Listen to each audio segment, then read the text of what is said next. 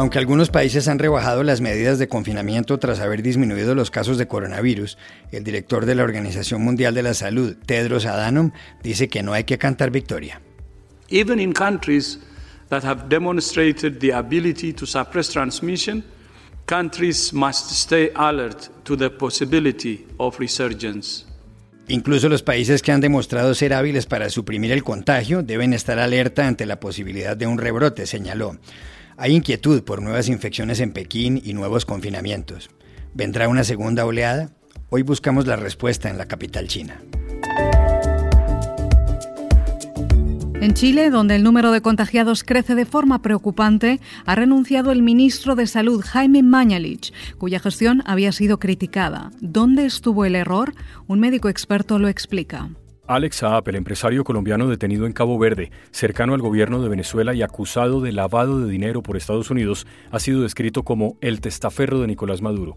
Intentamos averiguar si esto es cierto. Hola, bienvenidos a El Washington Post. Soy Juan Carlos Iragorri desde Bogotá. Soy Dori Toribio desde Washington, D.C. Soy Jorge Espinosa desde Cajicá, al norte de Bogotá. Es martes 16 de junio y esto es todo lo que usted debería saber hoy.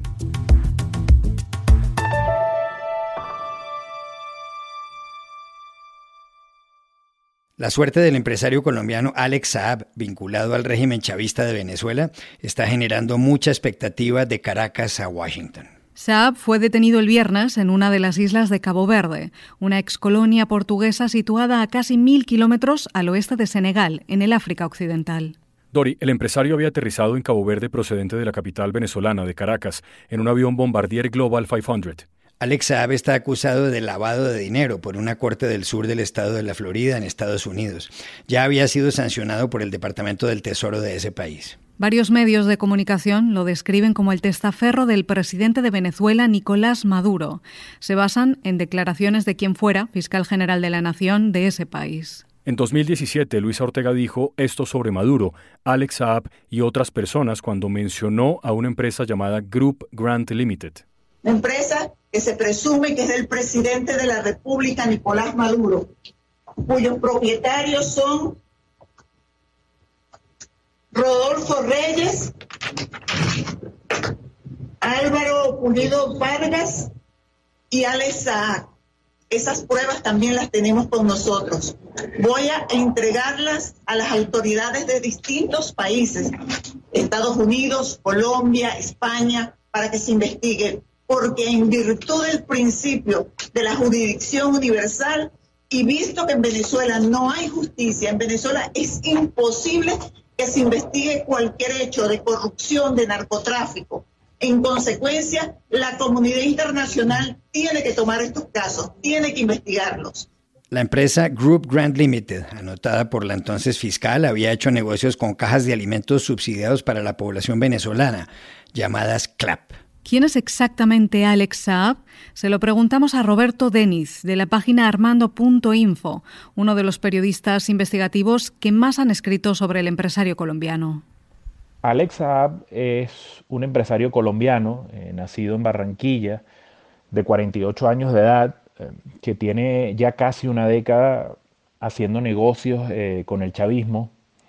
Su primer gran contrato fue en el año 2011, ese fue su primer gran negocio, en ese momento estaba vivo todavía el presidente Chávez, y una empresa que representaba el señor Alex Saab firmó un contrato eh, para la construcción de viviendas prefabricadas mm, por unos poco más de 600 millones de dólares. Como digo, fue su, primer gran, gran contrato.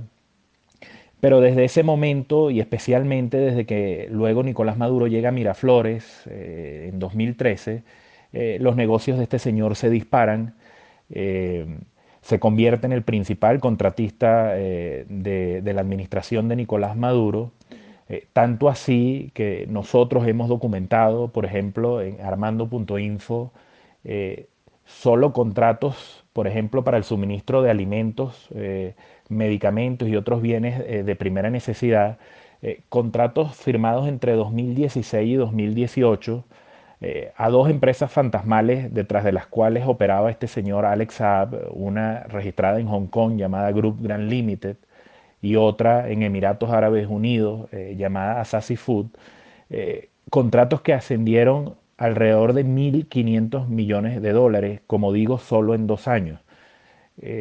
su ruta de negocios parecía indetenible hasta ahora que, llega esta detención de Alex Saab en Cabo Verde.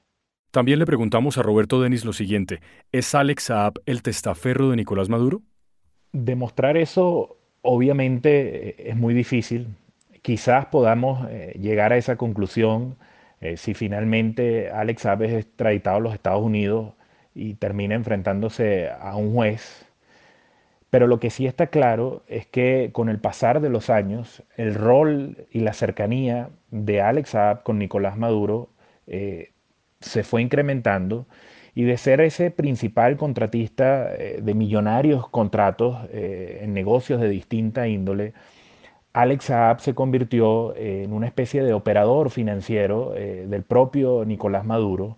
Es por eso que es Alex Saab quien está detrás del negocio para el programa de venta de alimentos subsidiados eh, por parte del gobierno, pero es por eso también que Alex Saab es el que está detrás de la comercialización eh, y exportación del oro venezolano, tanto del oro monetario de las, reservas del, de las reservas del Banco Central de Venezuela, como del oro producto de la explotación del arco eh, minero al sur del país.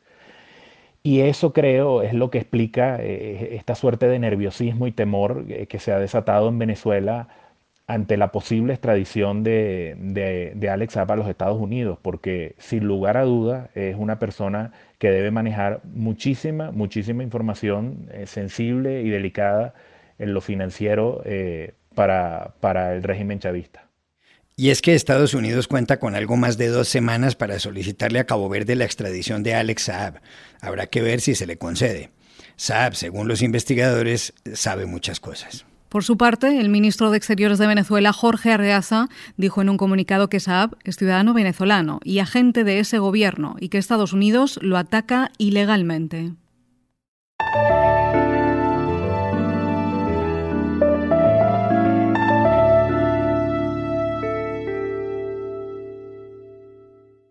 El fin de semana se produjo el cambio de ministro de Salud en Chile ante la renuncia de Jaime Mañalich. Mañalich había recibido críticas que se incrementaron cuando se supo que en un solo día había habido más de 6.700 nuevos contagios. Chile es el tercer país de América Latina con más casos de coronavirus, detrás de Brasil y el Perú.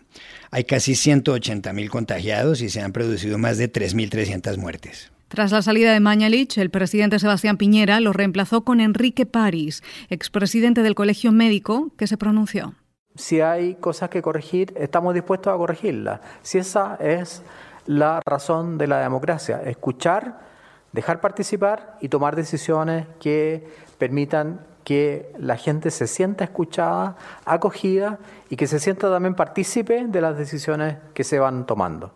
Ahora, ¿en qué falló la estrategia del gobierno de Piñera para luchar contra la enfermedad? ¿Dónde exactamente estuvo el error? Consultamos al doctor Ramón Latorre, director del Centro Interdisciplinario de Neurociencias de la Universidad de Valparaíso y quien ha sido profesor en las facultades de medicina de las universidades de Duke, Harvard y Chicago en Estados Unidos. Lo primero que uno debe aclarar es que esta pandemia que nos azota es un problema no solamente del Estado, sino un problema social. Y eso se refleja en que la implementación de las cuarentenas en nuestro país se hizo primero, yo creo, un poco tarde. Llegó cuando ya teníamos aproximadamente 100 fallecidos. Y segundo, se aplicó a las comunas más ricas del país en donde esta cuarentena comenzó. Por lo tanto, ¿no es verdad? Debiera haberse aplicado a todo, a todo el, al Santiago a toda la comuna, de, a, todo, a todo Santiago en general, a nuestra capital, ya que la verdad, los más desposeídos, los más humildes, precisamente eran aquellos que, en las cuales las posibilidades de contagio iban a ser mayores. Ese es el primer, el primer problema. El segundo problema es eh, que no hubo transparencia en cuanto a la transmisión de los datos. No hubo comunicación de parte del Ministerio de Salud con datos claros y precisos que fueran transmitidos a las diferentes mesas de trabajo en los ministerios de ciencia y en los ministerios que estaban encargados de la pandemia, en los, ministerios precisamente de, que están encargados de la infección. Por lo tanto, aquí tenemos un, doble problema. Es un problema que el gobierno aún no se da cuenta de que existen bolsones enormes de pobreza en nuestro país, en donde aplicar las cuarentenas es prácticamente imposible, porque la gente tiene que comer. Entonces, eh, lo que está representando esto es que en nuestros países las economías y el desarrollo de esas economías han tenido pies de barro. Y eso es una desgracia y yo creo que ahí está el principal problema de por qué estas cuarentenas no han sido eficaces.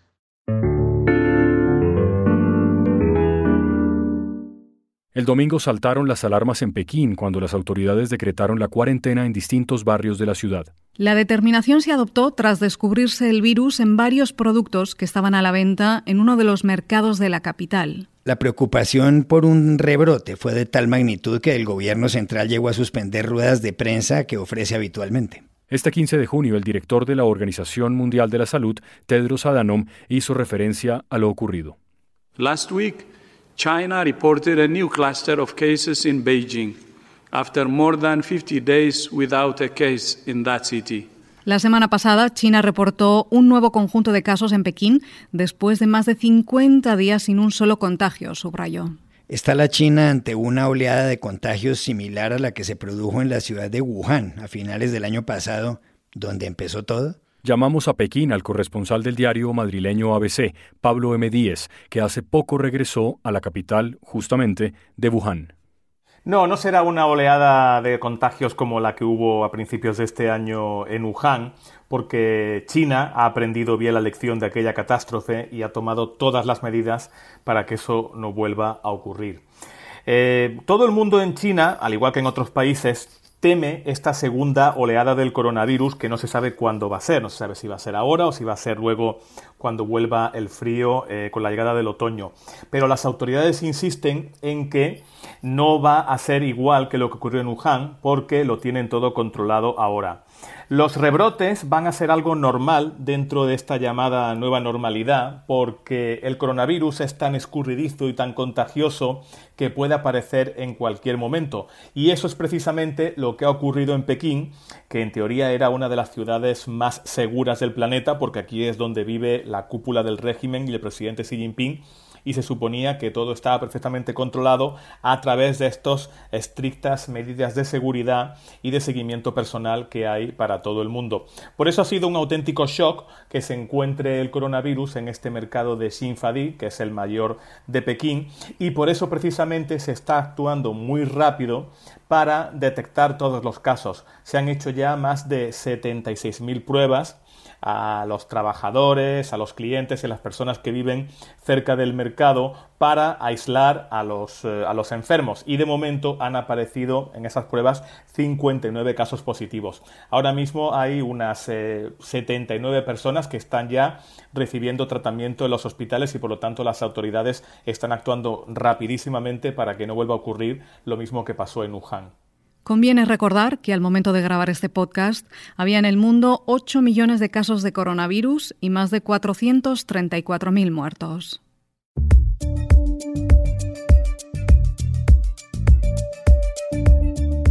Y estas son otras cosas que usted también debería saber hoy. La Corte Suprema de Estados Unidos acaba de dictar una sentencia histórica, según la cual ninguna persona puede ser despedida por ser gay o transgénero. El fallo es llamativo por dos motivos. El primero, porque hace una interpretación de la Ley de Derechos Civiles de 1964 que prohíbe la discriminación por razones de sexo. Y el segundo, entre los seis votos que le dieron su aprobación estuvieron dos magistrados conservadores, el presidente de la Corte, John Roberts, y también Neil Gorsuch, nominado por el presidente Donald Trump hubo tres votos en contra. La mayoría de los países de la Unión Europea han empezado a reabrir sus fronteras internas después de haberlas cerrado por el coronavirus. Es el caso de Alemania, Austria, Dinamarca, Francia e Italia, y también de Grecia, cuyo primer ministro, Kyriakos Mitsotakis, compareció desde la isla de Santorini con una espectacular puesta de sol de fondo y haciendo referencia a la temporada turística del verano. I'm not interested in making Greece the number one destination uh, in, uh, in Europe. I'm interested in making Greece the safest destination uh, in, in Europe. No estoy interesado en hacer de Grecia el destino número uno en Europa, sino en hacer que Grecia sea el destino más seguro en Europa, dijo Mitsotakis al anunciar que está permitida la llegada de viajeros de 29 países del mundo. Otros países esperarán un poco más. España abrirá sus fronteras a los europeos este sábado 21 de junio y a terceros países el 1 de julio. La muerte de Rayshard Brooks, un afroamericano de 27 años que recibió por la espalda disparos de un policía en el estacionamiento de un restaurante de comida rápida en Atlanta, en Estados Unidos, ha sido catalogado oficialmente como un homicidio.